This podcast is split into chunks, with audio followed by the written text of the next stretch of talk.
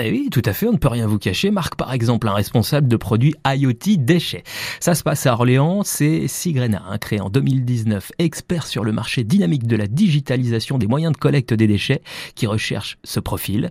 Euh, si vous avez déjà piloté des projets d'objets connectés pour le monde industriel, si vous êtes capable de travailler dans un environnement international, et si euh, LORA, LTEM, NB-IoT sont plus que des acronymes pour vous, n'hésitez pas à postuler pour ce CDI rémunéré, jusqu'à 60 000 euros bruts par an. Sinon, euh, l'entreprise Caillot, qui fabrique et commercialise depuis plus de 100 ans des colliers de serrage pour des applications dans l'automobile et l'aéronautique, recherche à Romorantin un ingénieur pilote méthode industrialisation.